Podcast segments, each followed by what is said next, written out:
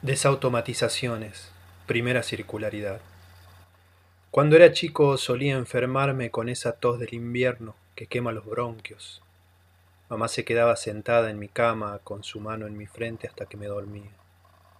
Lo último que veía eran sus ojos mirándome con una profundidad de océano. Después de muchos años, cuando iba a visitar a mamá, en ocasiones la encontraba dormida.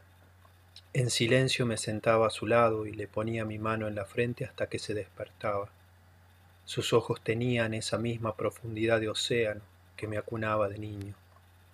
Ahora, que ya no la tengo, recién comprendo que mi infancia solo fue un sueño en el sueño de mi madre, que esperó durante toda su vida verme despertar.